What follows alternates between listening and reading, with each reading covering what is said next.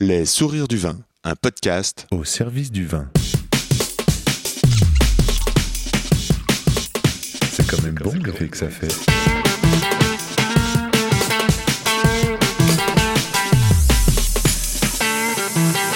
Attends, regarde, j'enregistre. Non, on fait silence.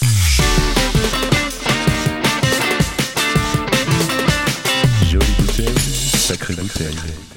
Aujourd'hui, c'est un audiolo. Bravo Felipe, quel sens de la formule. Dans cet épisode, c'est bien Diolo, c'est lui, c'est moi, qui se fait cuisiner, qui se fait mijoter par Pierre Alain. Pierre Alain, c'est une sorte d'ingénieur ouvert. Il coordonne la construction d'Ariane 6, rien que ça. Il fréquente les marcheurs assidûment et a cette grande qualité d'être curieux, gourmand, assoiffé de connaissances. Il fait du théâtre en amateur, prend des cours de voix off et il a l'ambition de faire un podcast sur ses collaborateurs chez Ariane. À suivre. Depuis plus d'un an, peut-être deux, il me dit faudrait vraiment que tu fasses, euh, faudrait vraiment que tu passes dans ton podcast, euh, dans mon podcast. Enfin bon, j'ai décidé de lui faire confiance. euh, je lui ai donné le volant, je lui ai donné le micro du diolo. C'est lui qui conduit, qui choisit la direction. Après coup, j'ai un peu le sentiment d'avoir passé un entretien d'embauche. Ça, faisait longtemps. Alors si par chance je suis pris, ça promet du bon vin dans la capsule spatiale. Merci Pierre Alain pour ce bon moment. Je n'ai pas vu le temps passer. Eh, j'ai une actualité. Un livre, un livre de 136 pages, format A6. Le titre This wine is not for robot. Eh bien non, ce n'est pas pour les robots, c'est bien pour vous. Les robots veulent apprendre le vin et ne comprennent rien au vide, au charme des bosses, au fait, euh, c'est quoi le bon? C'est pourquoi ils font n'importe quoi. Des dessins, des idées brillamment colorisées par Mathias Bourdelier et réalisées par Lynn. Grâce à vous, donc, si vous aimez ce podcast, si vous aimez mon approche, si vous suivez ce que je fais, c'est une réelle et belle manière de soutenir mes artisteries. Et non seulement les miennes, mais celles qui vont venir. Parce que grâce à cette action, quand on dépassera l'objectif annoncé, eh bien, tout cet argent servira aussi à la création de TTC Productions. C'est-à-dire non pas toute taxe comprise, mais Tarte au concombre production, de la micro-édition. Cet argent sera pour moi une sorte de réserve pour donner des moyens à d'autres artistes afin de produire leurs livres. Dans les tuyaux des projets, bah, celui d'Armel Entier, celui de Mathias Bordelier et bien d'autres idées. Rendez-vous sur Ulule. Merci d'avance. Allez, let's talk with Yann. Bonjour Yann, Bonjour. je suis un peu impressionné euh, à, à l'idée de, de mener ce podcast, mais je suis ravi. Ouais, bah, moi aussi impressionné. Ok. Mais euh, donc j'espère que les gens qui écouteront le podcast euh, seront contents d'en apprendre plus sur toi. Euh, Ouais. quand, quand je t'ai proposé ça il y, a, il y a un petit moment déjà, on avait ça en projet depuis un petit moment. Mhm. Euh, L'idée c'était de... J'adore les lieux euh, de Paris 11 que tu as. Ouais. Oh, Il y en a pas 15 000, Merci. mais il y en a deux. Il y en a deux, ouais. Euh, je les adore, j'adore les ambiances et j'adore suivre euh, tes pérégrinations, euh, que ce soit en podcast ou, euh, ou par les dessins ou ce genre de choses. Et j'avais envie, Merci, en ouais. écoutant ces podcasts, que les gens arrivent, les gens qui écoutent ton podcast, Mhm. arrivent à voir la singularité que j'ai vue dans ces lieux Et qu'on parle un peu de toi, quoi. C'était ça l'idée de, de ma proposition. Bah écoute, euh, merci. J'accepte parce que je te sais euh, ami et bienveillant. Voilà. Évidemment, on n'est pas là pour te piéger ou quoi que ce soit, mais non, non, mais c'est-à-dire que c'est pas si facile pour moi de, de dévoiler et de euh, comment dire d'être précis. Je vais, je vais faire un effort d'explication euh, sur ce qui m'anime et sur les démarches que j'entreprends. Euh, c'est vrai que je passe plus de temps en général à écouter oui. euh, qu'à parler et c'est mon c'est une c'est une des forces que je développe, c'est l'écoute, l'écoute, l'écoute. Bah, l- l'idée c'était de mettre en lumière celui qui met en lumière en général quoi c'était un peu ça que j'avais envie euh, dans, dans, dans cet épisode donc j'espère que les gens qui écoutent euh, vont prendre du plaisir à, à Ouais. te découvrir comme j'en ai eu à te découvrir Ouais, au fil de, ces, de toutes ces années Ceci dit, je te dis ça, euh, c'est quand même une stratégie pour moi, euh, je pense, au début de ce podcast, mine de rien, de pouvoir échanger, d'avoir la conversation et à travers l'écoute, à travers les questions, à travers les rebonds, euh, sentir la profondeur bah, ou la multiplicité euh, de ce qui m'anime. Et en fait, sans avoir besoin de parler, je pense que j'ai trouvé une excellente manière pour moi de pouvoir bah, mettre en avant euh, ce qui se passe euh, au-delà de moi d'ailleurs. hein. c'est avec moi plutôt que euh, par moi. Enfin, Oui, clairement, clairement, complètement. Euh, bah, alors commençons par des questions très basiques. Donc tu t'appelles Yann Yann Diolo Jean. Diolo Jean. Euh, quel âge tu as? On m'appelle Diolo sur Diolo. les réseaux. Diolo Yann, sur le réseau. Yann Diolo, j'ai euh, 44 ans. Tu viens de Paris, tu viens de... Je sais d'où tu viens, c'est une question très rhétorique pour te faire amener. C'est une question de journaliste, je sais d'où tu viens, mais comme ça, les gens qui ne le savent pas... Je viens de. Bah ouais, ça fait 22 ans que j'habite à Paris. Enfin, je, je me suis installé là, au, rue de la Roquette en 2004-5, par là. Voilà, mars 2005, j'étais, j'étais euh, ici euh, de, manière de, pour de bon, on va dire, puisque j'y suis depuis euh, j'espère encore pour longtemps. Et sinon, je suis né à Dieppe. Je suis vite parti. euh, J'avais euh, bon 16 ans, mais ça fait quand même 16 ans dans un port, euh, dans une ville euh, avec un marché euh, euh, extraordinaire. C'est-à-dire que on a la mer, euh, la sole, la Saint-Jacques, euh, les moules, les crevettes, la crème, le beurre. Euh, Ça- et puis euh, il y a en même temps les forêts juste à côté, donc euh, c'est aussi euh, les champignons, euh, la hum, comment dire. Euh, la variété de il y a aussi bon bah tout, tout, tout- toute cette terre quoi les volailles euh, euh, toutes sortes de volailles hein, des, des, des, des, poulets des pintades euh, c'est vraiment un terreau la Seine-Maritime là euh, euh, assez fabuleux Et, et du coup, comment est-ce que tu te définis justement? Parce que là, tu es, en train de déjà de faire la part belle à tout ce qui est, on va dire, alimentaire. Mm. Euh, je pense que les gens du podcast te connaissent plus sur l'aspect caviste, du coup. ouais, peut-être je sais pas, peut-être, ouais, mais en tout cas, tu parles plus de, c'est vrai évidemment, que c'est un podcast vin. sur le les sourires du vin ouais Ouais. Mais du coup, toi, tu te définis. euh, est-ce que est-ce qu'il y a une case dans laquelle tu te mets? Parce que tu Non. nous parles déjà d'alimentation, de, de terreau, de. Euh, très difficile de se mettre dans des cases pour moi euh, euh, je rigole parce que oui. Tiens, j'ai pas coupé mon téléphone alors que tac, je vais mettre un mode avion. C'est ça les joies. Euh, comment me mettre dans une case? Bah écoute, je pense que je suis à la recherche extrêmement. Qu'est- Qu'est-ce que je fais? Je cherche de la liberté en fait. Euh, comment j'ai trouvé de la liberté? J'ai trouvé la liberté dans le bizarrement dans le travail. Euh, la contrainte, c'est la liberté. Je me suis mis à travailler très tôt, donc mes premiers extras vers 16 ans. Euh, je me suis rendu compte que je pouvais gagner bah, 10 balles de l'heure. 10 balles de l'heure, euh, pour moi, c'était beaucoup. Euh, surtout quand tu peux travailler 8, 10, 12 heures, faire des fermetures, 14 heures, faire des doublettes dans la restauration, euh, service du matin, service du soir, enfin service du midi, service du soir, et parfois le petit-déj. Donc je vais te dire, euh, à très vite, à 18 ans, j'ai pu gagner euh, des thunes plus vite que j'en dépensais, euh, mais par la force du travail, c'est-à-dire que tout d'un coup, à 18 ans, bah voilà, euh, je me retrouve avec euh, mon permis, ma bagnole, euh, euh, je peux faire des extras jusqu'à 4 heures du mat, euh, et euh, et ça, ça m'a donné une grande liberté. Ça m'a donné une grande liberté de, ouais, de, de me dire euh, très vite en fait, très tôt, j'ai senti que, bah, par rapport aux copains, tu vois, j'ai pu prendre mon appart, j'ai pu, euh, enfin aux copains qui faisaient des études plutôt 24, 25 ans, 26 ans, 27 ans, tu vois, euh, à 20 ans, j'étais quasiment, j'étais autonome. Et là, t'étais où là, du coup? T'étais, euh, là, en- c'était, c'était la Normandie. toujours en Normandie, ouais. C'est la Normandie. et J'ai beaucoup travaillé dans un casino, celui de Forges-les-Eaux. J'ai travaillé, euh, bon, vu que j'étais extra, on m'a, on m'a tout fait faire. Euh, C'est-à-dire que euh, j'ai aussi bien travaillé au début dans les grandes réceptions, tu vois, c'est-à-dire un mariage, par exemple, 300 personnes dans la salle des ambassadeurs, tu vois, mais ça peut être aussi euh, euh, des, des, des, des entreprises, euh, un petit club VIP dans le salon Molière. Ça peut être la brasserie 1901 où il y avait un service brasserie, mais c'était aussi la fermeture au Chatham Club où il y avait euh, les breakdancers, il y avait euh, Tonton Chocolat qui était là en train de voilà et donc ça c'est les fermetures à 4 heures du mat. Puis euh, il y avait le Club Med à l'époque en face et euh, donc ça pouvait em- embrayer à 6 du mat, euh, à Spi, euh, voilà. Donc si tu veux, j'ai développé une force de travail à cette époque-là euh, Ouais, qui ouais. était incroyable quoi. Et, et, Qui et- toujours. Et ça a été. euh, et en fait, t'as pris ce parcours-là parce que tu sentais que t'avais déjà une affinité pour ça ou c'est l'opportunité justement de travailler assez tôt, de pouvoir faire ces extras qui a fait que tu t'es retrouvé dans la restauration? J'ai honte, mais quand, quand, quand tu commences à picoler à 14 ans,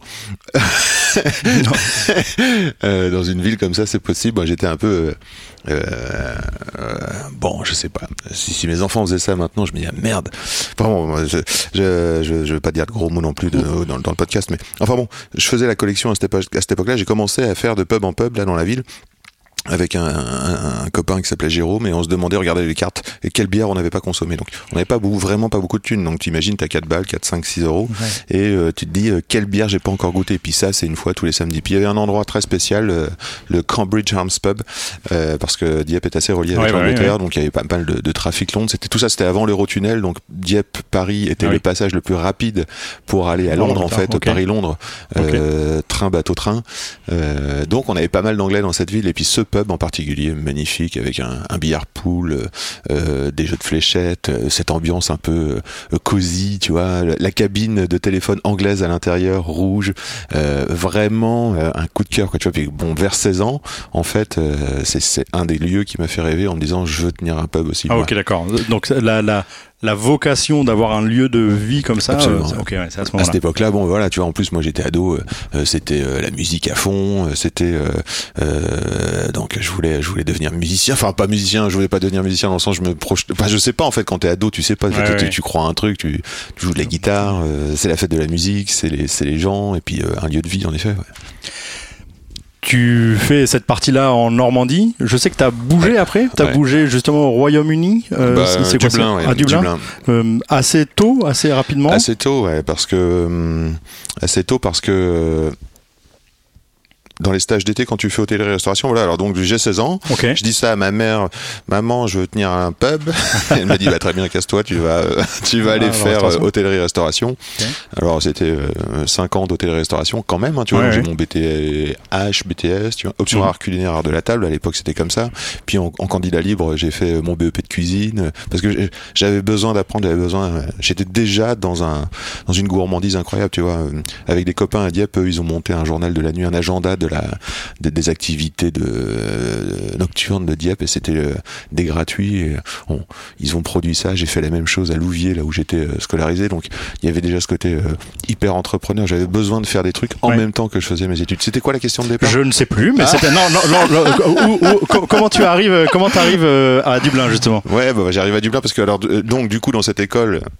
Euh, tous les étés, tu fais un peu esclave, c'est-à-dire euh, euh, t'es stagiaire, tu travailles gratos, limite, Ouais. pour euh, des endroits. Donc euh, j'ai eu la chance quand même de pouvoir faire de la restauration gastronomique, donc porter les plateaux en argent, avoir le code, la tenue, l'attention aux clients. Euh, Aujourd'hui, je me rends compte, tu vois, avec le recul, maintenant que je fais des recrutements, je me rends compte que gastronomie, palace, ça apporte une certaine vision du service qui est extrêmement euh, précieuse. Donc quoi ça veut dire quoi? Sur la rigueur, sur le, sur la. Je crois que c'est le service client. Je crois que c'est l'attention au client, à la préciosité du client. C'est-à-dire que tu vois la serviette tombe, tu, tu, tu, tu la ramasses, tu la remets sur ses genoux, ou alors tu changes de serviette. Enfin, il y a une sorte de voilà, il y a une sorte de, de manière d'accueillir, de focus qui est euh, qui est un code. Évidemment, il n'y a pas le choix. C'est tellement rigide que euh, tu peux pas faire 90%. C'est 100%, Ouais, ouais. 120% sur le focus client. Et euh, bah, aujourd'hui, je sens la différence entre un jeune qui, a, qui est passé par ce par cette ambiance, par cette euh, exigence, Ouais. et un autre qui l'a pas. Bon. Tout est possible. Hein. Je dis pas qu'il faut absolument Oui, faire oui. ça, mais je, je Mais vois, aujourd'hui ce que ça apporte. Ouais. Bon alors du coup, et puis donc euh, terminal, euh, j'ai eu un contact à, à Kenmare dans le, je crois que c'est ma mère qui avait ça aussi, euh, un, un contact à Kenmare qui, un, un mec qui vendait des homariums, tu vois, donc c'est-à-dire des, des, comme des aquariums mais pour les homards Ok. et euh, dans un restaurant gastronomique euh, au Shin Falls Lodge. Et donc euh, c'est dans le Kerry, c'est une, c'est une, c'est une, une région absolument euh, magnifique avec euh, ses vallonnés, ses verts, c'est la mer, c'est l'océan. Et il y a les saumons qui frayent. Là donc euh, cet hôtel est sur la rivière, le restaurant était sur la cascade d'une rivière. Et euh, comment dire Tiens, il y a quelqu'un qui rentre à la maison, c'est ma fille. Bah, très bien, elle vient déjeuner. Elle, a- bien raison. Et euh, salut. Donc cet endroit, ça a été mon premier contact avec l'Irlande. Ouais. J'ai passé une belle saison là-bas. Mais donc tu vas, tu vas la première fois pas, euh, Donc pas j'ai- pour y vivre, tu vas pour faire une Pour saison travailler. de, mais, mais pour faire la saison de quoi, de- d'une fin d'année de, de tes études ou C'est ça. Bon, ouais. donc on finit l'année, imaginons en juin. Donc j'ai passé euh, euh, deux mois et demi, c'est-à-dire à, à- à, voilà juillet août certainement, à travailler comme euh, chef de rang. Un chef de rang. Euh, cette année-là, dans ce lieu-là, c'était euh, trois tables, donc ou deux. euh, te dire à, quel point c'est Ouais, luxe, ouais, c'est-à-dire que tu as deux tables de deux ou deux tables de quatre et À t'es focus là-dessus. Et euh, Et, et ça, après, tu as eu. donc, tu, tu fais ton expérience à Dublin, tu reviens, tu reviens en France, et, et tu restes après en France ou tu rebouges Oui, alors c'est le BTS, là j'ai mon appart, je bosse pas mal. À l'école, on me dit écoutez, monsieur Diologen, euh, si jamais euh, vous venez, vous arrivez encore une seule fois en retard en cours ou vous séchez encore une fois, parce qu'en fait je séchais, mais non pas pour. Bon, d'accord, je faisais la fête un peu, mais c'est surtout que je faisais euh, des, des extras. extras ouais, ok, ouais. Bossais déjà? Bon, alors du coup, j'ai, euh, euh, comment dire, je suis allé en cours. euh, et puis il y avait, il y, a eu quelques profs extraordinaires, comme je me souviens de Monsieur Pelois, un type prof de gestion hyper inspirant, hyper engagé avec ses, avec ses élèves. Il y a eu des, cuisiniers, tu vois, Monsieur Cajazus, Cajagus, ouais. j'ai, perdu. Bon, je suis pas en contact avec ces gens-là, mais dans le, dans le, je dirais la, matière des, des études, il y a vraiment eu des gens inspirants et puis qui m'ont inspiré. Alors, ce qui m'a inspiré aussi, c'était il y avait un concours de création d'entreprise lié au restaurant euh, euh, auquel j'ai participé avec euh, avec Johan. Et ça Qui est, aussi. ta, c'est- qui est ta femme Ouais, qui est ma femme, qui est devenue ma femme, Voilà. c'est la mère de mes trois Voilà. enfants, avec qui euh, je, je- voilà, je continue l'aventure. Voilà, c'est vraiment une histoire de- de- d'équipe là aussi. Ouais, hein. ouais. Enfin, avec elle, là, on a commencé à rêver à avoir une, une omeletterie. Je me souviens, on a, on a proposé une omeletterie. Et cette omeletterie, tu vois, on l'avait vue comme une pizzeria. C'est-à-dire qu'on s'était dit, voilà, des, des omelettes euh, à garnir euh, euh, au choix euh, des clients. Et ça nous ferait un super restaurant. Et du coup, j'avais fait une... J'étais motivé à fond, quoi. Du coup, c'est aussi une source de, de séchage de cours. Mais en même temps, c'était aussi une source pour comprendre les cours. C'est-à-dire que, tu vois, Oui. j'étais sur le terrain, j'allais faire les études de marché, j'allais voir les banques, j'allais faire... Et en fait, tout ce qu'on nous a appris euh, dans le BTS, tout d'un coup, s'est aligné sur les trois derniers mois. Et c'est comme si que... euh, Ouais, ça devenait concret quoi. Tout, en fait, tout devenait, ça, ça, ça prenait sens euh, dans la vraie vie quoi. Ce que t'avais. En effet, je pense que, je pense que même si je pourrais penser que j'étais un mauvais étudiant d'école parce que mauvais élève, euh, un peu provoque, euh, séchage, tout ça, mais en même temps, euh, je pense que j'utilise 80% de ce qu'on m'a filé à Ouais, l'école dans, dans le métier que je fais. Quoi, Oui, tu oui. Mais en fait, ça me fait penser. J'ai lu un bouquin euh, il y a longtemps de Olivier de Kersauzon qui racontait et Ah qui a dit une phrase qui m'a beaucoup euh, marqué et qui disait, euh, et c'est ce que tu as dit aussi il y, a, il y a cinq minutes, et ça met en lumière tout ce que tu viens de dire, qui est que la liberté, c'est pas pas de contraintes, c'est le choix de ses propres contraintes. Et du coup, une fois que tu t'es fixé tes contraintes, toi tes contraintes visiblement c'était d'être euh, dans un milieu euh, hôtellerie, restauration, ce genre de choses. Après tu tu as euh, toute cette liberté et tu trouves enfin quelque chose euh, qui a vraiment du sens dans tout ce que tu fais. Peut-être que t'aurais pas été, euh, euh, t'aurais pas fait bac plus 5 en maths parce que les, les parce que les choses euh, de l'école te plaisaient pas. Pour autant, euh, tu dois savoir compter puisque tu fais de la gestion, ce genre de choses quoi. Donc, Ouais. euh, Ouais, c'est vrai, c'est vrai. mais par contre, tu t'es jamais imaginé comme euh, cuisinier, simple cuisinier dans un restaurant Si. Ça t'a. Si, si, je me suis imaginé cuisinier. Je me suis, j'a- j'adore le service, la sensation du service. J'adore cette espèce d'étau qui vient se resserrer. T'as une première commande, une deuxième commande, une troisième commande, et tout d'un coup t'es dans une espèce de jus. C'est concentration maximum, c'est le geste, Ouais. c'est euh, où est-ce que t'as placé les choses, c'est remettre toutes les choses à la même place. Toutes les choses, ont, toutes les choses ont une place, on les remet à sa place. C'est euh, les degrés de cuisson, c'est c'est hyper satisfaisant au niveau de la euh, adrénaline. Ok, ouais. Je pense que je suis devenu euh, dépendant. Ouais, ouais. ouais bah, Donc j'ai besoin de me faire euh, vibrer comme ça, tu vois. Et, et- et un service de cuisine, ça existe en salle aussi. Hein, tu dire, en salle, euh, je me suis imaginé en salle aussi. Je me suis imaginé comme un sommelier. Donc tu vois, j'ai aussi Ouais, ouais. travaillé ma sommellerie. Euh, euh, Il y a tout cet aspect vente qui me fait qui me fait vibrer. euh. Ouais, mais Euh, donc, en fait, euh, c'est pas du tout péjoratif dans ce que je veux dire, mais je, je te vois plus comme un entrepreneur dans plein de sujets, quoi. Que dans une, c'est pour ça quand je reviens à ma question du début, elle était presque un peu provoque parce que te connaissant, j'imagine bien que tu te mets pas dans une seule case, parce que que tu fasses euh, de la cuisine, euh, du vin, euh, de limite, de- enfin pas limite, de l'exposition d'art dans ton resto, des dessins, ce genre de choses, enfin de la musique. de la musique, ton, ton idée, c'est, j'ai le sentiment, c'est d'entreprendre dans des choses qui te fascinent, quoi. Enfin, ou qui Ouais, te que le, mot est peut-être trop fort, mais en tout cas dans des trucs qui t'animent, quoi, un minimum. Ça m'anime, ouais, ça Ouais. m'anime et ça me passionne, c'est sûr. Et hum, bon, alors, du coup, revenons un, un- un tour sur le parcours. Comment tu arrives donc de cette omeletterie à arriver donc à rue de la Roquette euh, On fait un gros bond là dans le dans le temps ou euh, Non, presque pas. Ouais. En fait, il y a il y a, il y a trois ans. Ok. Il y a trois ans où je me retrouve bah, à Dublin ce coup-ci. euh, donc fin d'études, je me retrouve à Dublin. Et à Dublin, bah, je mets en œuvre euh, ma capacité de travail. Euh, Je prends deux jobs. Euh, Là-bas, c'est bien vu. Même à un moment donné, j'en avais trois. Joanne, elle en rigole encore. Ouais. J'avais organisé ma semaine en huit jours plutôt qu'en sept. Et donc, je prenais un jour de repos le neuvième jour. Et, et tu vois, en fait, avec des idées comme ça, tu arrives à faire un petit peu plus de choses que. Mais Ouais, voilà, ouais. ça c'était en jeunesse, hein, tu vois. Donc j'étais, je m'étais organisé deux jours, deux jours on, deux jours off dans chaque boulot. Et donc j'étais caviste d'un côté. Et euh, barman de l'autre au, au McDonald's, McDonald's euh, pub à Doki dans la banlieue de dans la banlieue chic de, de Dublin. Et en même temps je travaillais chez O'Brien's Wine of License. Donc euh, et alors là il y avait un type Gavin Watchorn. Gavin euh, lui il m'a il m'a débauché parce que mon premier job c'était dans un coffee shop. J'étais barista et il m'a débauché. Et il me dit euh, toi là le petit français euh, viens bosser avec moi. Euh, tu vas faire le petit français de la cave quoi en fait. ouais, Enfin, ouais. le petit français. 1m86 Oui, oui, ça. non mais et euh, et en fait là c'était vraiment cool bah t'imagines c'était il y a plus de 20 ans et euh, c'était le, le, le début du WSET c'est-à-dire le Wine Spirit Education Trust et, euh, Et Qu'est-ce que, explique un tout petit peu ce que c'est, ça, je sais c'est pas. une, c'est- une boîte qui, euh, c'est une marque maintenant, un label de, de, de, de cours de formation sur le vin, Ok, et on apprend le vin de manière internationale. Donc c'est une boîte qui est à Londres, ok. et- mais qui me fait office maintenant en France. Je suis assez impressionné de la Du de la- développement de ça, ouais, quoi. du Ouais. développement et puis de, de, de la reconnaissance mondiale de, de, ce- de, ce- Ok. de cette euh, institut, on va dire. Et euh, voilà, j'allais en courant au cours du soir en fait. J'allais en courant et puis c'était de manière, euh, tu vois, ce qui était génial, c'était que c'était une ouverture euh, au, au monde du vin dans le monde entier. C'est-à-dire Ouais. que le rayon chez O'Brien's, c'était euh, un tiers la France, tu vois, et puis l'autre tiers c'est euh, l'Europe avec euh, l'Espagne et puis l'Italie, et puis le reste c'est l'Argentine, la Nouvelle-Zélande, l'Afrique Ouais, du ouais. Sud, l'Australie, et en fait Tu découvres. ouais. les États-Unis. Et Ouais. tu, ouais, tu, tu- tu te rends compte que la France, bah, t'es pas tout seul, quoi. Oui, oui, oui, ça c'était il y a t'ouvre. 20 ans. Oui, oui, oui, c'est clair. Et du coup, t'es à Dublin.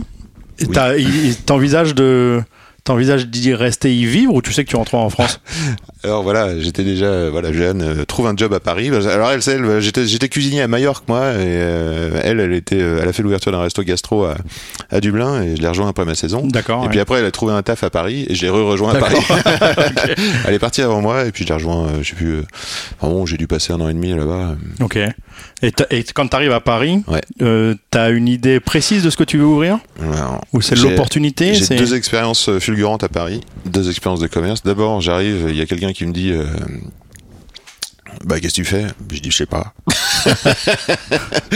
Il dit Bah, écoute, je te prends pour six mois, j'ai besoin de quelqu'un de confiance, j'ai besoin de quelqu'un pour qui, euh, avec qui je peux déléguer. Et donc, il me dit Bah, tu vas être chef d'un magasin dans un supermarché. Je dis Bah, attends, c'est pas du tout mon métier, je, je veux pas faire ça. Il dit t'inquiète pas, prends six mois s'il te plaît. euh, euh, J'ai besoin de, de- de recruter quelqu'un et en attendant tu vas faire ça. Donc, et je me retrouve euh, donc à 13 ans, euh, chef de magasin. Il y avait euh, 13 employés, euh, euh, je sais plus 25 millions de chiffre d'affaires, c'était en francs. Euh, et euh, tout d'un coup, euh, le mec il me dit bah, voilà c'est toi le chef ici. Ah bon euh, Comment je vais faire. Mais alors c'était génial parce que tout d'un coup je me retrouve avec bah, t'as 23 ans t'es galvanisé ou 24 je sais plus. T'es, galvanisé. Enfin moi j'étais j'étais comme un fou. C'est à dire j'avais le, le portable on a filé la voiture j'avais les alarmes des frigos j'avais la clé du magasin. Et puis tout d'un coup euh, tu vois je sais pas. Ouais, ouais, non, mais je, tu te dis ouais je suis quelqu'un. Ouais, non, mais ouais, non, mais ouais. Non, mais ça te met, ça te positionne. euh, voilà et puis t'arrives puis sans. Voilà alors il y a tout cet aspect humain quand même tu vois. Alors, le matin t'arrives à 5h30 6h euh, au magasin parce que ça commence tôt euh, quand quand t'es dans ces magasins là et euh, tu reçois les premiers camions euh, ça met en rayon. Moi j'étais en charge du rayon légumes en même temps. Et tout d'un coup mon rayon légumes tu vois j'en ai fait un, une œuvre d'art. C'est à dire qu'il y avait des légumes dans tous les sens. Je commandais des trucs. Enfin bon puis tout d'un coup tu connais les petits les habitudes aussi. Parce qu'en fait un magasin même si c'est un supermarché c'est quand même des habitudes avec des clients. Ouais, ouais. et puis du coup, j'aime ça, moi j'aime voir les gens, donc je, les, je les ai reçus et tout. Donc en six mois, le, le magasin, voilà. Et puis alors le conseil que m'avait filé euh, ce- cet ami Christophe là. dit écoute tu t'as pas besoin d'avoir fait des études ni même d'avoir beaucoup de savoir-faire pour exiger de la propreté et en fait j'ai mis le magasin propre euh, de la cave au grenier Mm. et on a nettoyé partout partout partout partout et en fait c'est cette euh, ambiance de nettoyage de mettre des rayons beaux euh, de mettre de la profusion dans le dans le rayon de légumes euh, qui a fait décoller le magasin quoi Ok, ouais. Six mois plus tard, on m'a dit Ok Yann, maintenant tu vas prendre un 5000 mètres carrés, donc c'était un énorme magasin, alors que là c'était à taille humaine, Euh, et tu vas être, euh, je sais plus, sous-chef, je sais pas quoi. Et puis là je me suis dit Ah, il y a un problème, je vais bouffer de la gondole, donc c'est à dire que je vais faire de la mise en rayon, mise en rayon, et puis bah, c'est pas du tout mon truc. Ouais, ouais, C'est pas du tout mon truc, mais j'ai pas Donc du coup, j'ai postulé euh, chez un caviste euh, célèbre qui a une grosse chaîne, qui m'a embauché.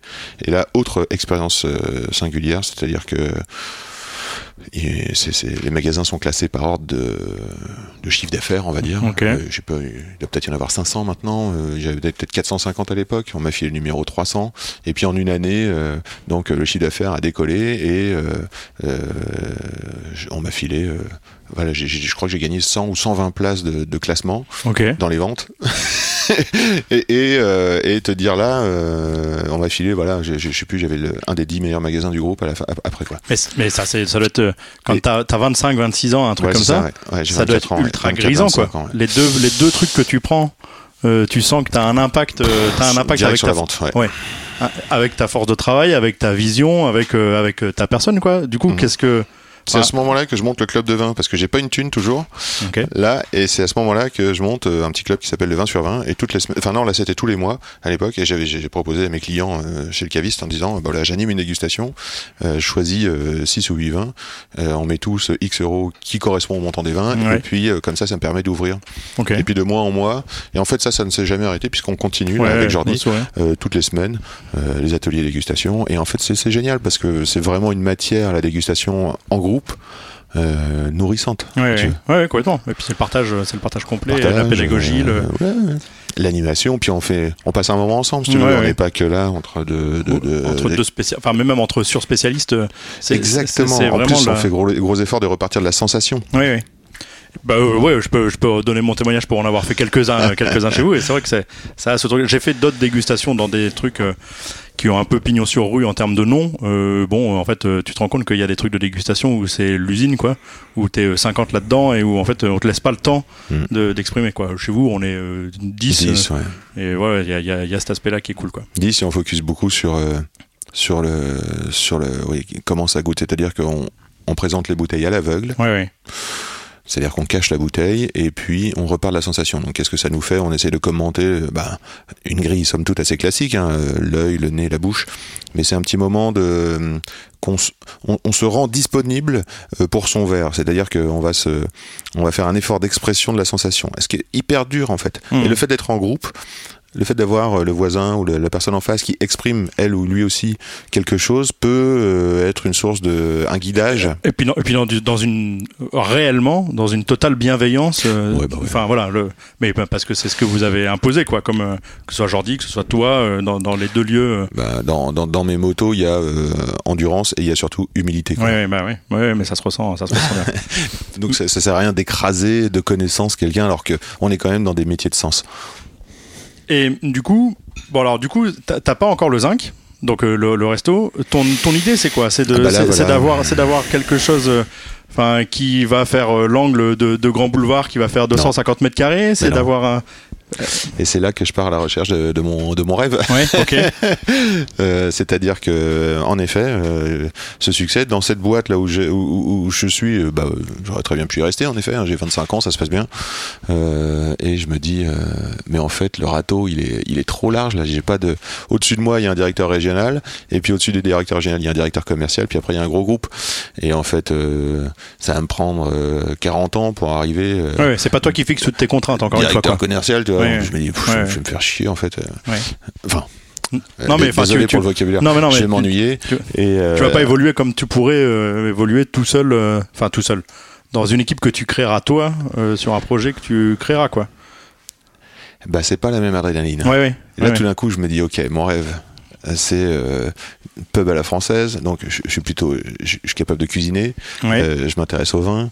Euh, je m'étais intéressé au monde du bar, évidemment. Euh, quand t'es ado, enfin ouais. quand t'es à l'école hôtellerie, Bon, puis, tu- puis j'imagine que quand tu passes euh, deux ans à Dublin, euh, euh, les aspects pub, brasserie, ouais, il y a, ça, aussi ouais. cette y culture-là. avait quoi. aussi, j'étais fasciné par les cocktails, tu vois. C'est, tu vois, quand même, faut, faut, faut quand même pas nier l'influence de Tom Cruise dans, Ouais. euh, bah, tiens, forcément. tu vois, quand il, Il- quand il, quand les il sert cocktails et les avions. Voilà, voilà l'influence de cet homme-là dans le monde. les cocktails et les avions. Non, mais c'est vrai, t'es ado, tu te dis bien. Ah oui, tu-. Moi, je me voyais bien en train de faire un cocktail et puis donner le cocktail en faisant un poème, tu Bah, vois. ouais, J'adore. bah, forcément, forcément. Donc, euh, puis, euh, ouais, voilà. Donc, euh, tu t'entraînes à jongler, tu t'entraînes à avoir des des, des, des- voilà. euh, à la maison, c'était ça. C'était mes premiers amours d'alcool. En Ouais, plus, ouais. ça. Enfin, je veux dire, quand j'étais, euh, j'en ai une vingtaine d'années, c'est-à-dire que essayer de faire Tu des. testes des choses, quoi. quoi tu, gin cheese, c'est quoi donc euh, d'ailleurs Jéhan m'a offert pour mes 20 ans un, voilà j'ai un, un shaker qui trône sur le sur, sur la bibliothèque là-bas Ok, c'est c'est c'est ça c'est génial. Donc tu cherches ton lieu qui peut réunir toutes à ces passions ça et tu tombes facilement sur ce Non. lieu Non, je, je diagnostique sérieusement euh, une trentaine de restaurants. C'est-à-dire que je vais dans tout Paris, je visite, je visite, je visite, je visite, et puis euh, donc il y a des possibles. Mhm. Et puis un jour, je vois cette annonce, là, c'est sur l'hôtellerie-restauration, c'est un journal spécialisé, euh, euh, cherche euh, gérant, lieu, cœur du 11e, euh, poutre. Donc euh, j'appelle, euh, je leur dis, euh, vous êtes sûr que vous voulez vendre? Euh, Vous êtes sûr que vous cherchez un, un gérant? Et en fait, euh, je viens et euh, je rentre dans je rentre dans le lieu par la porte. Ouais. Et là, c'est, je me souviens, c'est comme un coup de foudre. hein. C'est, la boule au ventre. C'est oh, C'est là que t'as envie d'être, quoi. c'est là que j'ai envie d'être. C'est hors budget. J'ai pas le j'ai pas les thunes pour ça. Ils vendent beaucoup trop cher. Ok. Mais ce sont des gens géniaux. Euh, donc il y a une rencontre. Euh, il y a une rencontre avec ces gens-là et il y a une passation. On trouve des solutions pour euh, pouvoir euh, pour que ça se fasse. Ok. Il y a ça, plus la rencontre avec une banquière, plus la rencontre avec des gens euh, quand j'étais euh, caviste et quand, au début du, du club. Il m'avait dit euh, si un jour tu montes en affaire, tu viens nous voir. hein. Ouais. Et en fait, j'ai été les voir. Et donc tous ces gens-là autour de moi, ça a fait une sorte de communauté qui m'ont soutenu. Et euh, les- je pourrais dire les planètes se sont alignées. Et, euh, Tu les as fait s'aligner aussi, quoi. et complètement, complètement. La, la chance me sourit, mais euh, Il faut aller la chercher, quoi. T'as été chercher ta chance. T'as eu une part de. On aligne tout ça. Ouais, ouais, ok. Et tout d'un coup, ça se met en route. Ah, mais te- non mais c'est vraiment incroyable. Ouais. Après, après j'ai passé les sept premières années de travail euh, dans un stress total parce que j'ai emprunté pour pouvoir emprunter. Enfin, tu vois, j'ai, Ouais, tu quand même joué euh, fort. Quand- C'est vrai qu'on peut entreprendre sans thune, hein, c'est faut le savoir. Euh, mais, mais, mais cette force de travail il que une force de voilà, travail quand même. que, ouais. que tu disais quand t'avais 16 ans, 18 ans, heureusement que t'as cette force de travail Bah, là. en fait, je pense que voilà, le CV peut-être Ouais. et la régularité a convaincu le banquier. Ouais. Euh, le banquier qui s'est déplacé, alors c'est pareil, les banquiers c'est comme les affaires. Euh, c'est pas parce que si j'ai un conseil à donner, euh, s'il y a des jeunes entrepreneurs ou même des entrepreneurs tout court, euh, c'est de, de, de, de faire un projet, mais de le présenter à trois ou quatre personnes. Parce qu'en fonction de la personne qui en a en face de nous, il y a Ça vraiment. résonne pas de la même manière. ouais. ouais. Donc là, tu vois, cette, cette nana, la Karine Bégaud, elle est venue, paf, elle a visité une fois, deux fois, on a parlé, et puis du coup, c'est elle qui était allée défendre mon projet au supérieur. ouais, tu vois, ouais. voilà. donc, euh, tous les banquiers ne font pas ça, Hmm. mais ça existe. Ouais, ok. Et tu, et tu prends ce lieu. Donc ce lieu, je sais pas si tous ceux qui écoutent le podcast euh, ont eu la chance de venir euh, au, au, au Zinc, mais ce lieu, il est très. euh, en fait, moi, je pense que je- la première fois que j'y suis rentré, ça doit être en 2014, et je pense que je suis un client assez régulier euh, depuis depuis 2015. Mhm. Euh, Il y a quand même ce truc euh, très singulier, très atypique. Mhm. On rentre pas dans un. Enfin, c'est pas un bar de la rue de Rivoli euh, Mhm. de gens. Enfin, j'ai rien contre ça. Chacun va chercher ce qu'il a envie de chercher. Hein. Mais il y a quelque chose qui vit, quoi. Euh, tout de suite, tu as cette vision. Tu sais que tu veux faire euh, des produits français. Tu sais que tu veux cuisiner. La carte, elle est pas gigantesque. Vous avez un plat du jour. Mhm. euh, vous avez des- de la charcuterie, du fromage. Mhm. et encore ces omelettes. Donc on a quand même ces omelettes, les meilleures omelettes de Paris. Je dois le dire pour ceux qui, qui Ouais, viendraient. qu'on se le dise. Voilà, les meilleures omelettes de Paris. Donc je comprends le projet de l'omeletterie il y a quelques années. Très tôt, c'est cette vision, c'est ce projet-là que tu veux construire, un truc euh, très euh, gastro, enfin terreau français, que ce soit dans le vin, dans la bouffe. euh. C'est ça que t'as comme vision, comme envie? Ouais, c'est ce qui m'a ressemblé en tout cas. Euh, Je, je- je pense que j'avais envie des produits euh, de la gastronomie, donc j'ai une grande qualité de produits, avec, un, avec une convivialité. Oui, ok. Ça, c'est vraiment ce qui m'anime. Et ça, c'est quelque chose qui prend du temps à construire, les contacts pour Ouais. avoir les bons fromages, la bonne charcuterie, les bons œufs, les bons, enfin tout ça. euh, où tu pars avec un carnet d'adresses déjà ou tu construis Non, tout ça petit à ouais, petit. Les deux, euh, quand t'as envie, franchement, tu trouves. Ok. Tu cherches un peu. tu- En fait, je vais te dire un truc même assez basique. hein. Tu vas au supermarché, tu peux acheter ta marque distributeur ou tu peux même trouver des choses qui sont un peu meilleures. Après, quand tu fouilles un peu, tu vas. euh, bah, Aujourd'hui, c'est vrai qu'on a développé un réseau de micro-producteurs avec des fermes en Seine-Maritime qui sont regroupés par Benjamin qui nous livre une fois par semaine. Euh, la viande, elle vient de Lyon, euh, euh, c'est-à-dire que c'est euh, c'est Guillaume qui nous livre chaque semaine en fonction euh, des bêtes. Donc c'est c'est deux- c'est c'est moins- c'est 200 km quoi, tu vois. Euh, les œufs viennent de Seine-Maritime. Légumes, euh, les fromages, ben, on essaie de les affiner, les servir à bonne température. Euh, on s'est rendu compte là récemment que les pickles, euh, les comment dire, les cornichons, c'était fabriqué en Chine et majoritairement et en Inde, et que ça demande un travail de dingue. Et on s'est dit, ouh, euh, qu'est-ce que c'est que ça Donc vu qu'on a des bons légumes, bah on s'est mis à les pickleiser. Euh, le pain, il est fait euh, par Max, c'est un pain au levain euh, dans la rue Popincourt, tu Mhm. vois. Euh, la farine est bio. euh, Il y a des, on a un pain au corazan. euh, le beurre, il vient d'Isigny. Bon, écoute, tu vois, euh, la- la- l'assiette elle-même, elle est faite par euh, Dauphine Scalbert, qui est une potière. Voilà, ce sont des détails qui, euh, qui nourrissent. Ouais, ouais, complètement. Et puis, c'est simple, mais c'est bon. Ouais, ouais. Et du coup, tu te retrouves, je dis beaucoup du coup, mais c'est ma manière de. c'est- un toc de langage que j'ai, que je sais, que je travaille dessus, mais je viens de m'en rendre compte à l'instant. Euh, on est. Du coup, on boit un coup. Ouais, du coup. C'est quand même, euh, euh, tu, le dis, tu l'as dit euh, au début, euh, au début de, de ce podcast. Il y a quand même cette, ce plaisir de travailler en équipe. Ouais. Tu te serais pas imaginé monter quelque chose et être seul surtout. Enfin, est-ce que, est-ce que, est-ce que c'est l'idée, c'est quoi? C'est de seul on va plus vite, ensemble on va plus loin, mais aussi le partage avec des gens. Le, qu'est-ce qui t'anime dans, dans ces relations Écoute, quand 25 ans, j'ai pris ce lieu parce que la taille me semblait la bonne. C'est-à-dire que je me voyais, je me sentais capable de. La taille, tu peux dire, pour, c'est quoi C'est une 30 trentaine de couverts. couverts, ouais, c'est ça. ouais. Une cuisine, 30 couverts, et puis un bar. Donc, euh, et puis c'est long comme une péniche. Ouais. Ceux qui ne connaissent pas, donc tu rentres, et donc tu as, d'abord un, un comptoir en bois, un beau, un beau comptoir en bois sous, Mhm. des potes, qu'on- sous des poutres qui ont 400 ans, euh, une salle, euh, à- somme toute, assez restreinte, mais où on est 30 là-dedans, euh, où, on où se ça respire, bien. quoi, complètement. Voilà, et puis cette cuisine. Et je me voyais, ça je me sentais capable en tant qu'artisan de faire le poste manquant. Ok. Imagine ton le- cuisinier, euh, il ouais, il chute, euh, ton responsable de ça, il chute. Enfin, d'ailleurs, été moi pendant longtemps euh, derrière le comptoir, mais euh, maintenant, j'essaye de, de, de faire rentrer les jeunes et de, euh, tu vois, je, je, travaille énormément en ce moment à comment euh, communiquer mes attentes, à essayer de faire sentir ce que j'ai envie et ce, qui- ce qui m'anime. Et puis, euh, de, je me rends compte que derrière, il y a un métier, c'est professionnel, et euh, sous des allures cool, eh ben, il y a des gestes, il y a des- Mhm. il y, a une tenue, et, et en fait, ça, pour le transmettre, eh ben, euh, Ouais, c'est pas si facile. En, tu vois, l'aspect management aujourd'hui euh, bah, me cause euh, réflexion et euh, me demande certaines, certains endroits d'audace. Et c'est ce qui te. Tu prends toujours autant de plaisir à être en cuisine ou être derrière le bar ou est-ce que tu ou est-ce que ton Bah, plaisir que- maintenant il a migré vers justement cette transmission? Mes plaisirs ont migré parce que aujourd'hui mon plaisir il est dans la multiplicité. Euh, J'adore euh, cette arborescence de projets, euh, mais il est aussi dans la transmission. Mais il est aussi quand je remplace parce que finalement quand je fais le pompier, c'est-à-dire qu'il y a un feu là, paf j'arrive ou alors il manque quelqu'un, tu vois, c'est euh, c'est le bateau, euh, il manque un matelot. Je vais, je prends le poste et euh, je kiffe. Ouais, ok. Mais parce que peut-être aussi parce que euh, ça me rappelle soit mes jeunes heures, soit euh, voilà.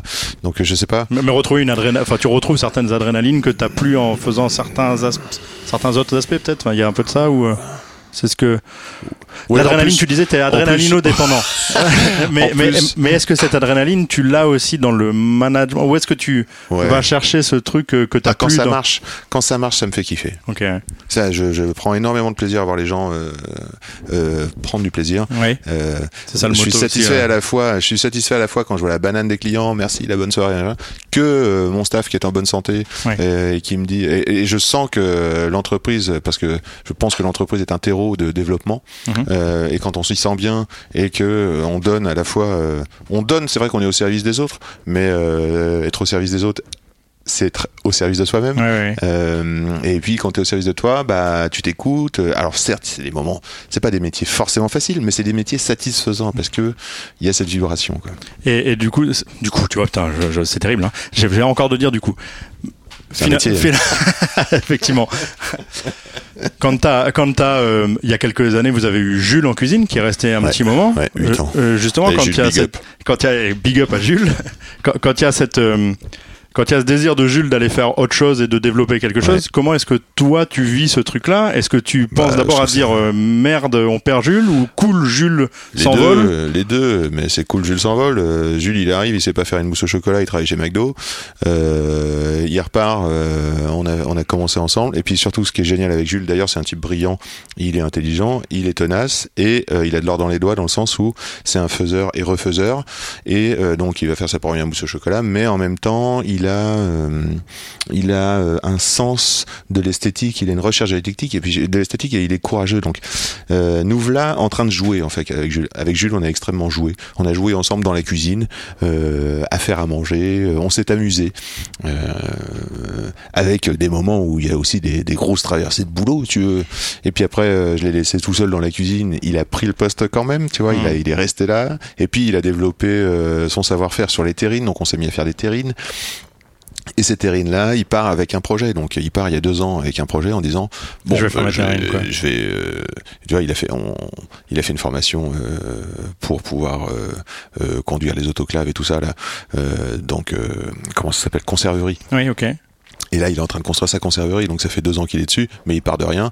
Et euh, sa cuisine, elle part de zéro, c'est-à-dire qu'il a, fait tout, quoi. C'est-à-dire de l'évacuation. au- Et donc c'est en train de se monter. Bientôt, il y aura le matériel qui va arriver. J'espère que dans l'année qui arrive, là, 2024, euh, on voit apparaître euh, les terrines de l'empereur Jules euh, sur Paris, tu vois. Mais, mais ça, ton, mais toi, ton, ce que tu vois là-dedans, c'est de, en fait, euh, c'est aussi de l'accompagnement. Tu te dis, est-ce que Ah, j'ai des jeunes Yann. Diolo euh, qui ont 25 Non, ans bah, et qui j'ai- veulent. Euh, surtout des Jules euh, Marcodini Ouais, qui ouais. sont uniques dans leur personnalité et qui ont réussi à travers euh, mon projet euh, se développer, se développer même. Ouais, ok. Et C'est extraordinaire. Ouais. Tu vois, c'est unique même parce que on peut pas nous enlever ce travail qu'on a fait ensemble, euh, tous les voilà.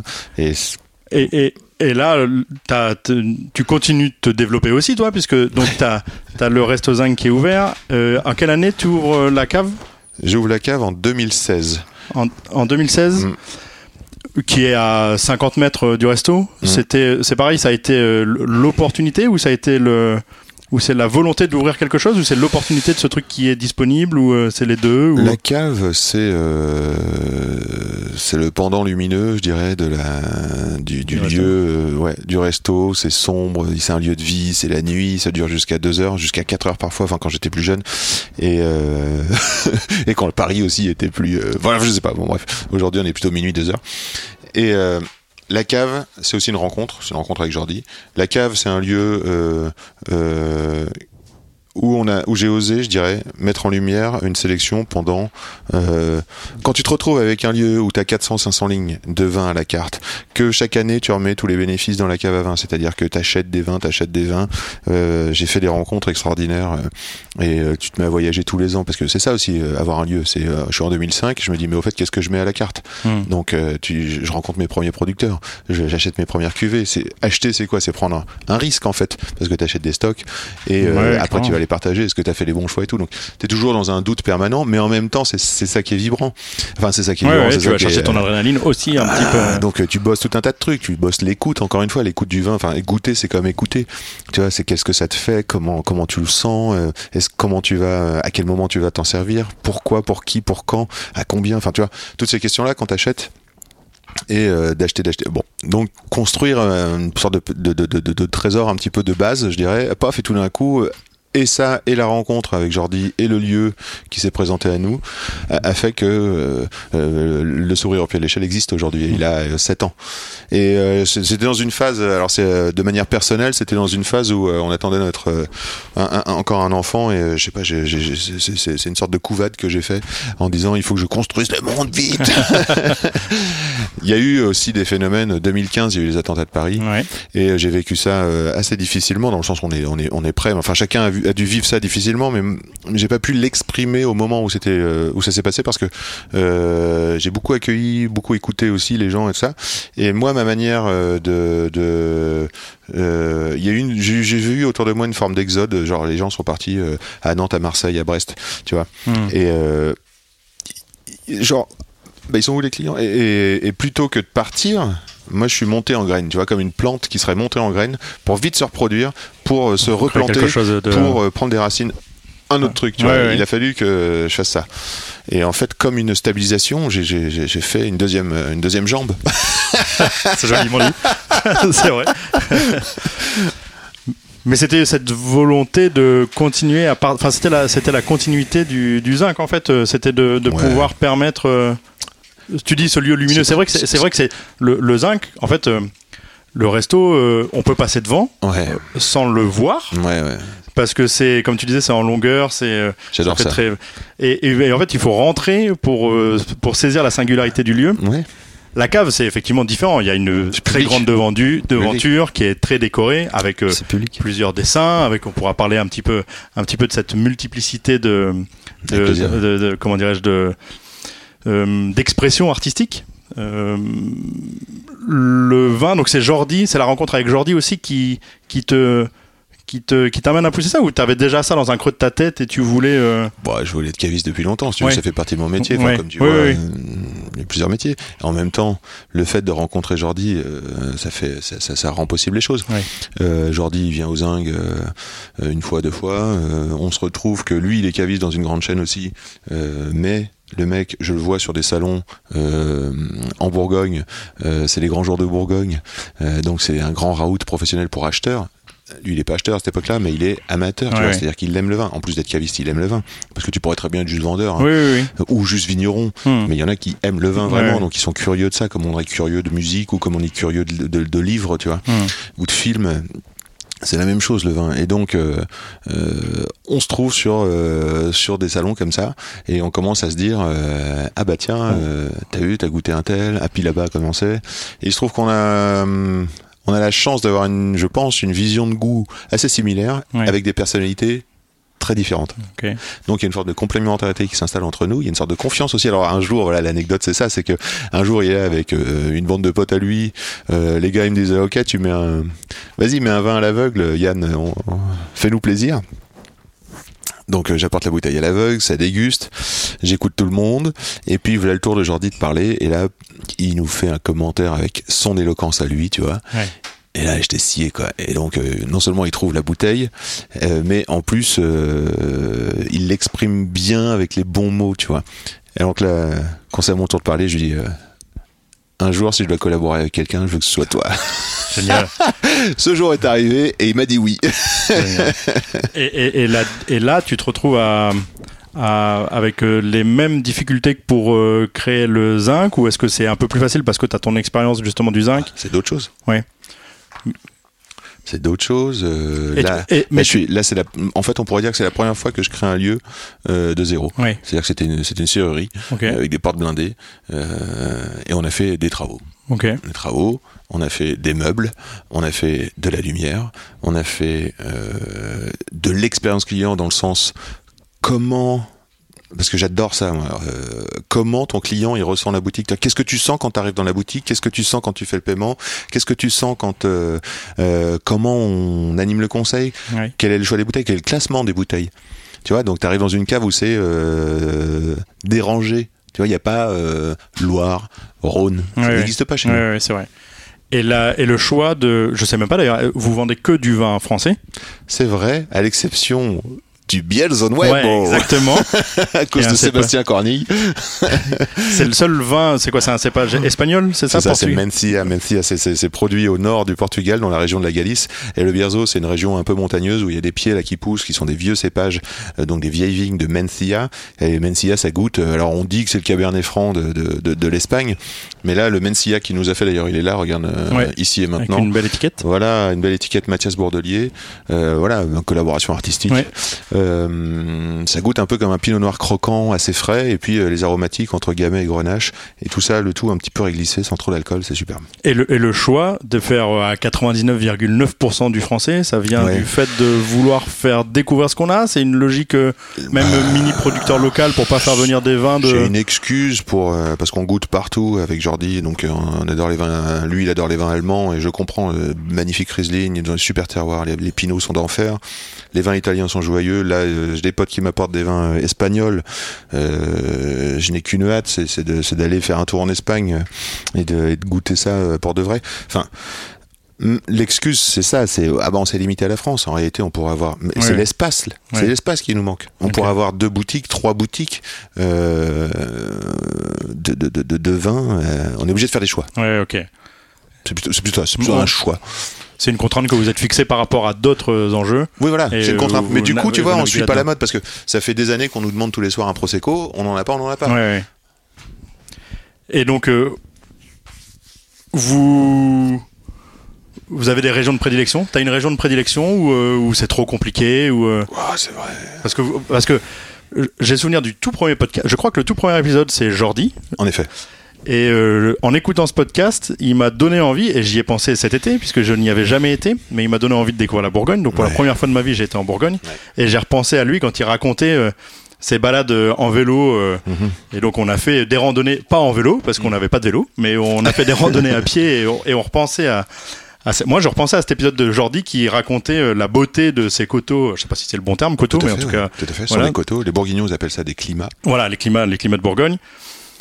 Donc euh, je sais que, en tout cas, Jordi effectivement nous a fait découvrir la Bourgogne, Mhm. nous a fait découvrir aussi. Moi, j'ai une bouteille que que j'ai goûtée dans une dégustation chez vous il y a longtemps, qui est de euh, un, un- je pense que c'est un Riesling de Baroness Bucher Ouais, tout à fait. et qui est Grand incroyable, vigneron, euh, ouais. que ce soit son crément aussi. Enfin voilà, il y, a, y a plein de choses qu'on qu'on découvre. Ouais, Sophie, ouais. Toi, s'il y a s'il y a deux trois vins, est-ce que est-ce que sûr. tu es capable d'en extraire deux Bien trois sûr, qui te bien sûr. Je suis capable d'en extraire deux trois. La Bourgogne, c'est bien joué parce que bon, euh, 2007, je suis là avec euh, pas, de- pas de valade, euh, un amoureux de, la, de vin en général, un Québécois, et euh, on est chez lui, on dîne. Il y avait quoi Il y avait Arzel, il y avait euh, et euh, je suis à l'aveugle. Et là, c'est quoi? C'est, euh, je me dis mais qu'est-ce que c'est? C'est pas possible? Ça sent trop bon, c'est génial et tout. Je suis exalté quoi. C'est vraiment, euh, c'est ouh, j'en veux, j'en veux, j'en veux. Et donc, qu'est-ce que c'est? Bah, Je découvre Gevrey Chambertin, Sylvie Monin, Claude Saint-Jacques, 2004. 2004 qui est pas réputé pour un grand millésime, mais moi ça me suffit pour me plonger dans, à ce moment-là dans la Bourgogne. Et là, je plonge dans 10 ans de Bourgogne. Euh, voilà.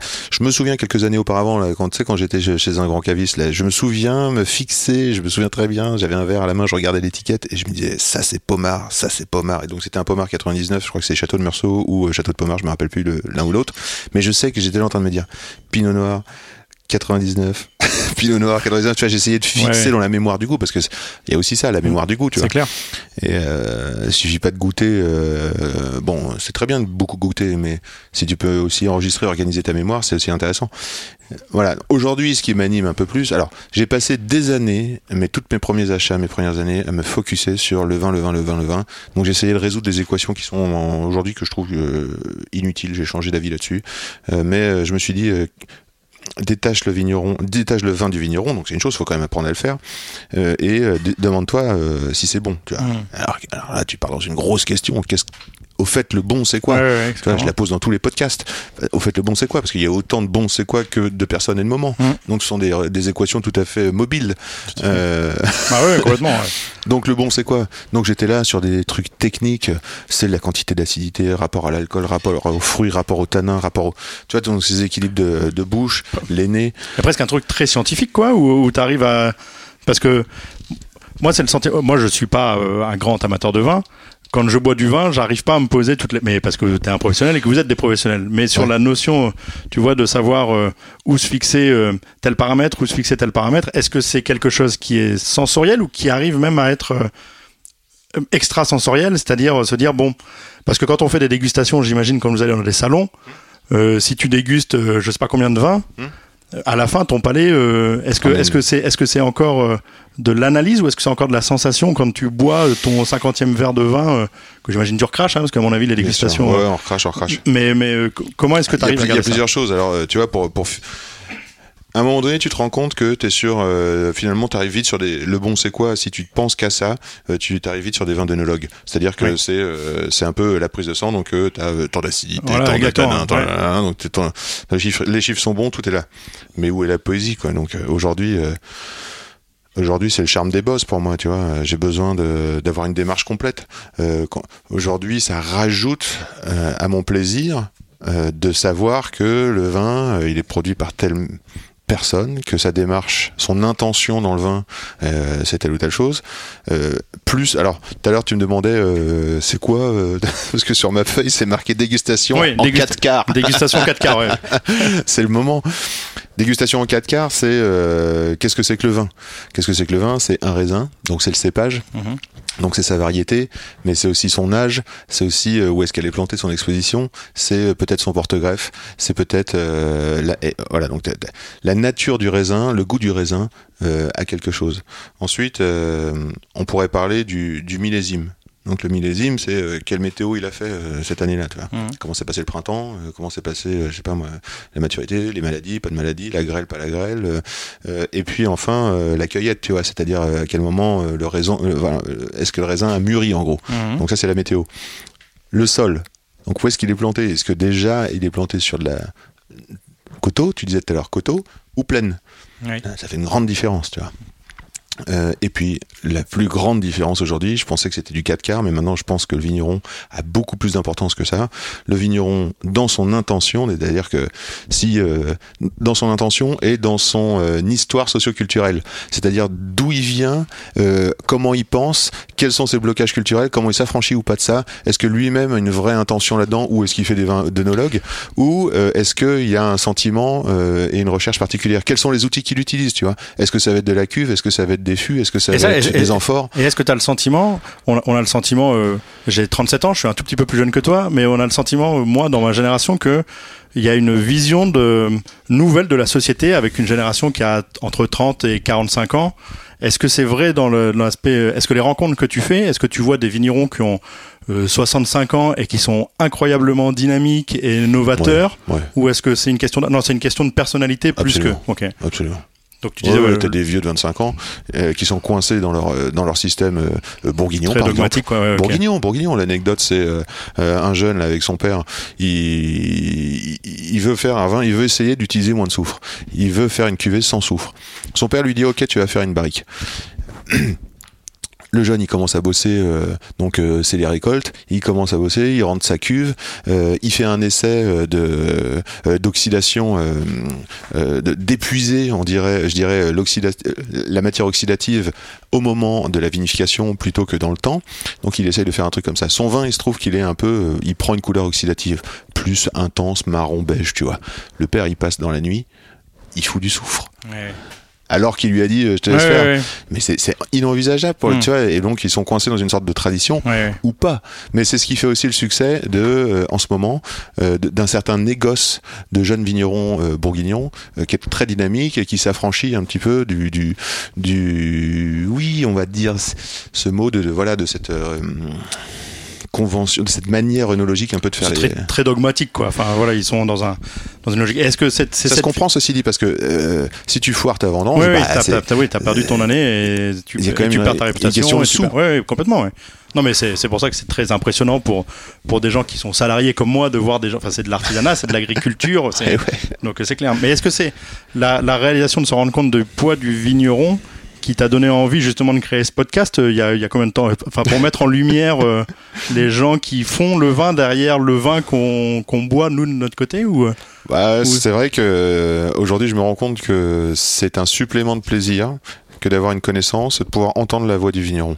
Au départ, ce qui m'a animé, bah, j'aime le son, hein. j'aime Ouais. le son depuis longtemps, j'aime la musique, Ouais. Euh, j'en fais, et euh, J'aime euh, j'aime le grain de la voix, franchement. J'aime que ce soit sans image aussi parce que ça ça permet on sent dans la voix, je trouve euh, des vibrations, des des petites émotions, des petites intonations. On sent une personnalité dans la voix. Mhm. Et franchement, ça me fait rêver et puis alors euh, c'est quand même assez cool de pouvoir se dire euh, ouais, euh, il y a des gens qui s'endorment avec ma voix. Ouais, ouais. Ça c'est le côté égo Ouais, qui. Flattez-moi encore. Non, à la base, à la base, à la base, j'étais en train de déguster avec un vigneron de Châteauneuf-du-Pape. Le mec, il me raconte, j'étais en train de prendre des notes parce que je prends des notes depuis euh, 15-20 ans sur mes dégustes. Mais en fait, à quoi elles servent les notes? Tu vois, donc c'est un peu limité. Oui, je, raconte des trucs à table, je raconte des trucs au bar, je raconte des trucs dans les ateliers dégustation quand on me les demande, Euh, parce que sinon j'écoute, j'écoute, Mhm. j'écoute. Mhm. Et euh, le mec, il me raconte que euh, c'est c'est le temps des dinosaures, que euh, il y a des animaux qui ont dû fouler euh, ce sable, que ce sable, à un moment donné, il a été poussé par une montagne, donc ça en a fait un plateau. Donc ce sable sur le plateau où sont plantés ces pieds de vigne, euh, bah euh, c'est euh, jurassique, quoi, tu vois. Ouais.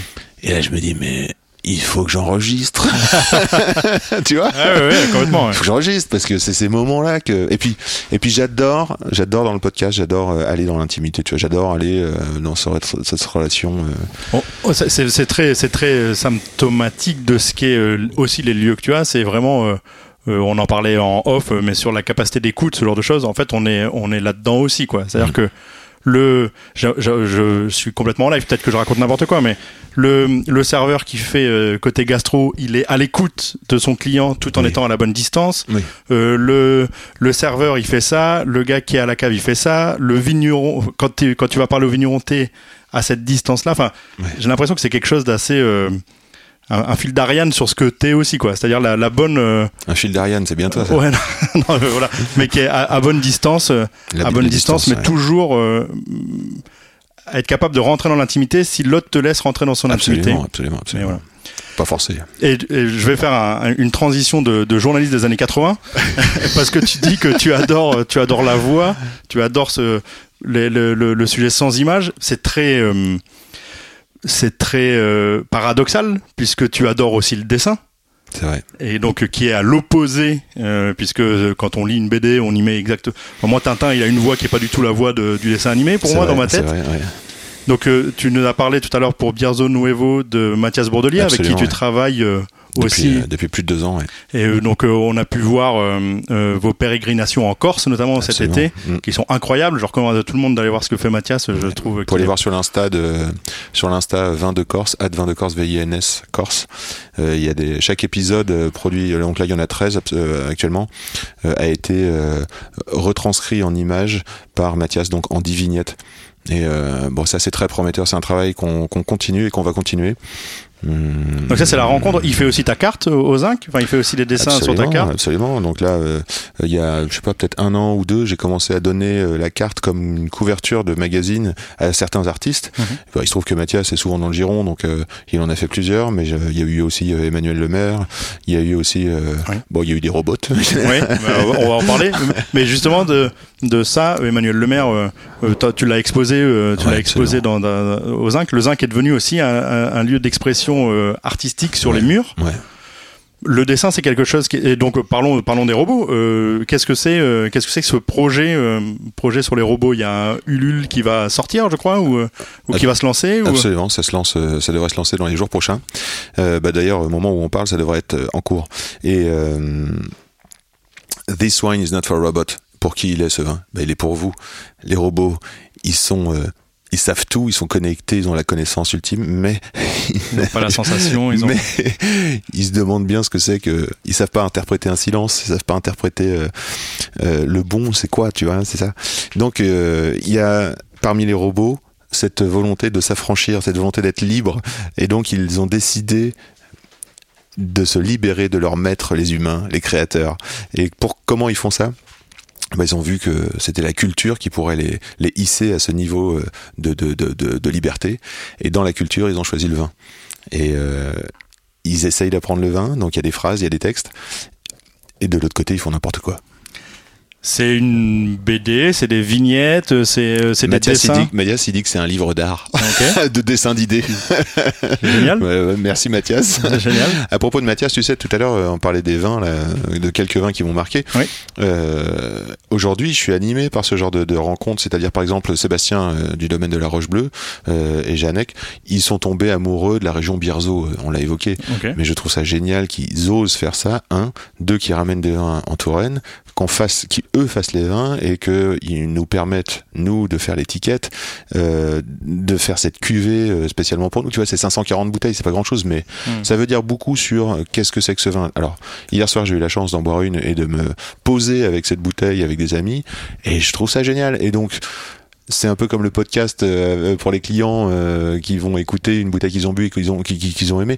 Là, j'ai kiffé la dimension euh, historique, euh, relationnelle, euh, l'aventure entrepreneuriale, le goût du vin. Si tu veux, tout ça, ça a été sublimé.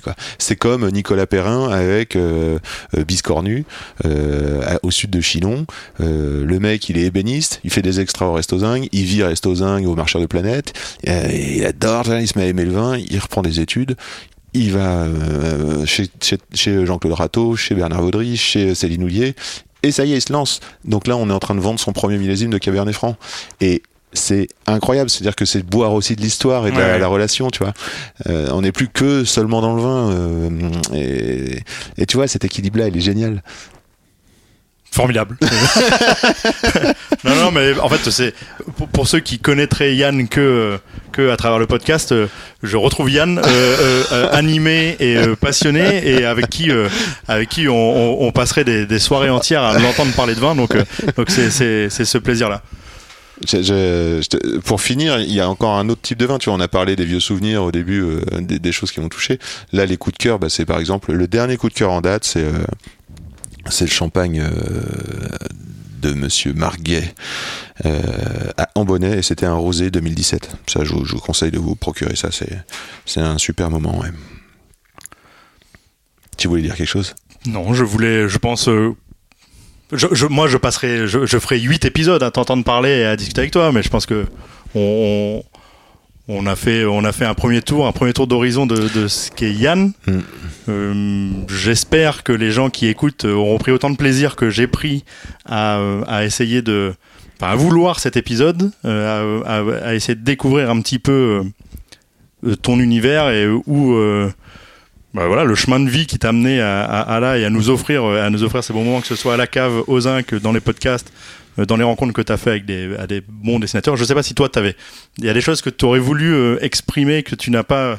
Je, je ne veux pas que tu, te- que tu sortes frustré de, de cet épisode en te disant j'aurais voulu dire euh, telle chose. Est-ce que, est-ce qu'il y a des choses, des, des personnes que tu voulais, euh, que tu voulais euh, remettre un peu euh, au centre du village On aurait pu parler de plein de choses, évidemment. Tu as, parlé de la musique. On, on a parlé euh, souvent euh, quand je venais le samedi et qu'on a euh, quelques, quelques occasions de parler de pièces de théâtre, de ce qui est les clowns, de ce qui est. Il y a encore tellement de choses à dire. Mais il y a, il y, a, il y a un milliard de choses à dire. Est-ce que tu as. T'as recommandé des vins Est-ce qu'il y, a des- il y a une recommandation culturelle que regarde, tu pourrais voilà, pour la fin de mes podcasts, je regarde les chaussures. Alors, je vais regarder tes chaussures. Ah ouais, voilà, New Balance, euh, Easy Rider, c'est bleu et bleu ciel, euh, classique confort, quoi. Exactement. Moi, j'ai choisi. euh, T'as choisi, je ne sais pas ce que c'est comme type de. Ça, ça ressemble à des, à des sabots. sans, sans, sans- sans son très bien, formidable.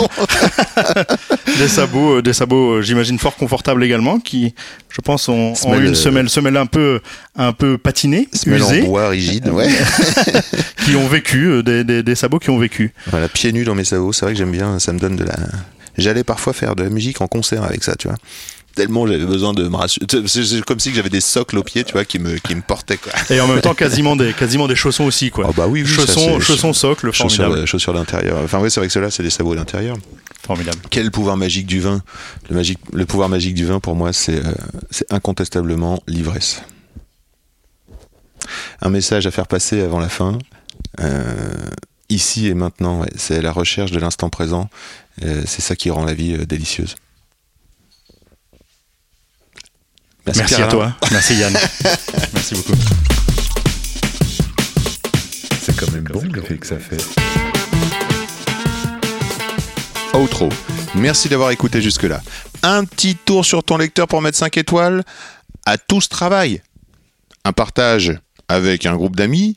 Un mot par ici ou par là, bah, ça met en joie. Merci Felipe pour le son. Merci Pierre-Alain pour la sollicitation et l'interview. Merci Léa pour les mots. Merci d'avance à tous ceux qui commandent This wine is not for robot.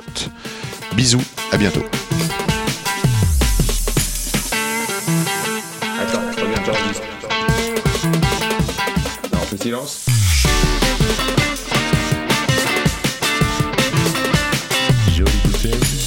Bouteille.